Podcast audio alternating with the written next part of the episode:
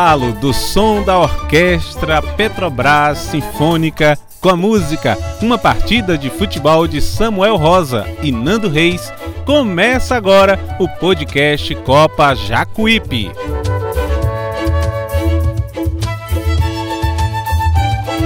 Paulo Marcos. Eu sou rádio jornalista com experiência em cobertura de jogos de futebol pelo rádio. Estou no Instagram no arroba Paulo Marcos Voz e estarei com você aqui nessa jornada.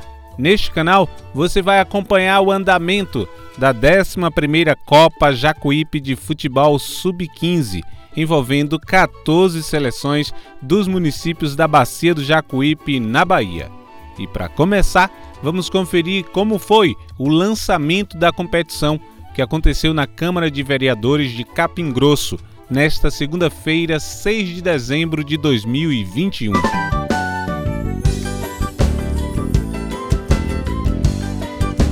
Neuza Cadore. Os repórteres Jorge Henrique, do portal VR14, e Gevaldo Rosa, da Rádio Contorno FM, conversaram com a deputada estadual Neuza Cadore, autora da emenda parlamentar para a realização do certame faz o lançamento oficial de mais uma edição da Copa, né? Você que foi basicamente idealizadora, você era a mãe da Copa Jacuípe.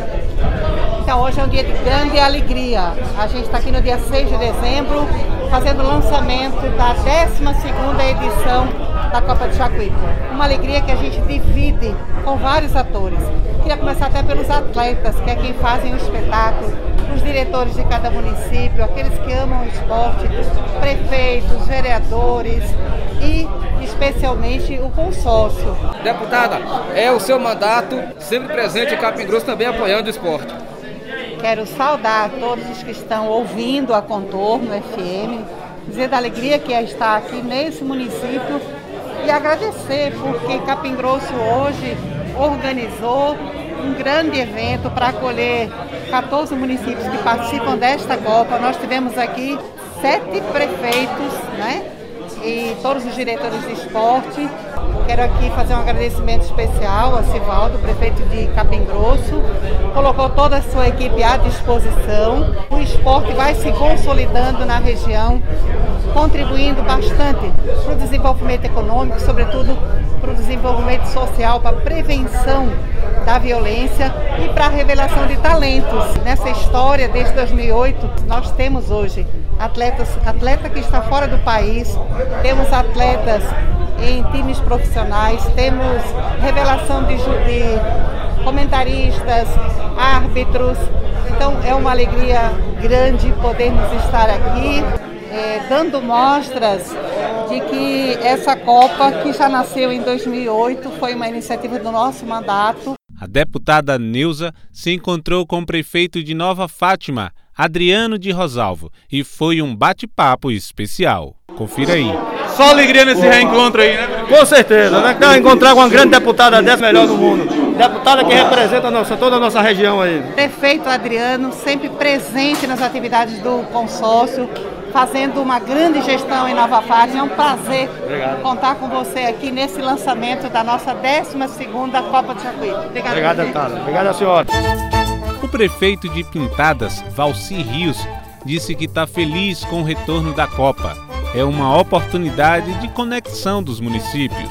A Copa é um ambiente onde a gente socializa né, as relações entre os nossos municípios, entre os nossos atletas, além de possibilitar a revelação né, de jovens jogadores para a nossa região. Então, desde a sua primeira edição, é, a Copa tem sido um ambiente de construção do esporte aqui na Bacia do Jacuípe. Por isso a gente está motivado e mais uma vez incentivando a realização da mesma junto com os colegas prefeitos. O diretor de esportes de Gavião, Antônio José, ou melhor, conhecido H, está confiante no time e agradeceu o empenho do governo local. Tenho certeza que nós vamos participar da Copa da Bacia de Jacuípe. O intuito de futebol é para se fazer amizade, né? O intuito de conquistar. Mas se não der, quero aqui de público agradecer ao nosso prefeito Laurino Nazário, que tem nos, nos dado condições, a diretoria de esporte do município, a mostrar para que veio, para mostrar o trabalho, né?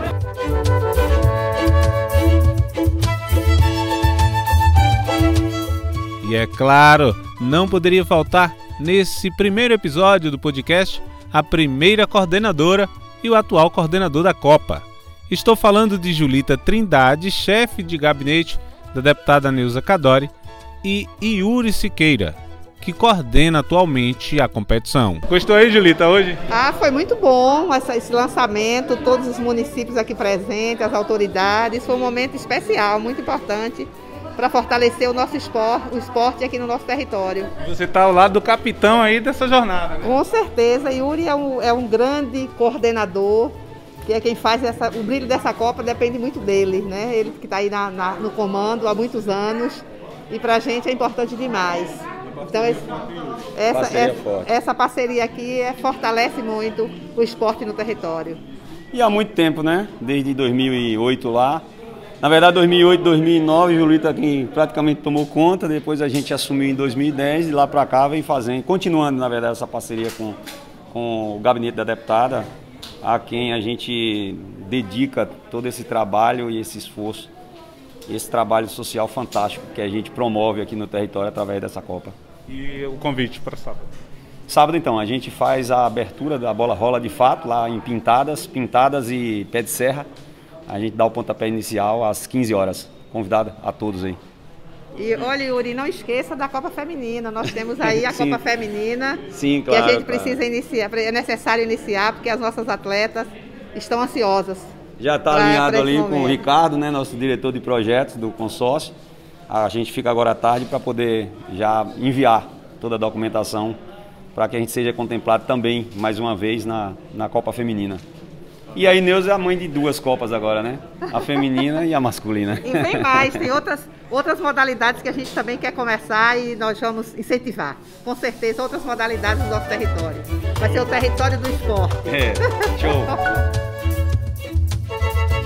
Uniformes entregues, equipes treinando e convênio no valor de R$ 71.885 já está assinado entre o governo da Bahia e o consórcio dos municípios da Bacia de Jacuípe.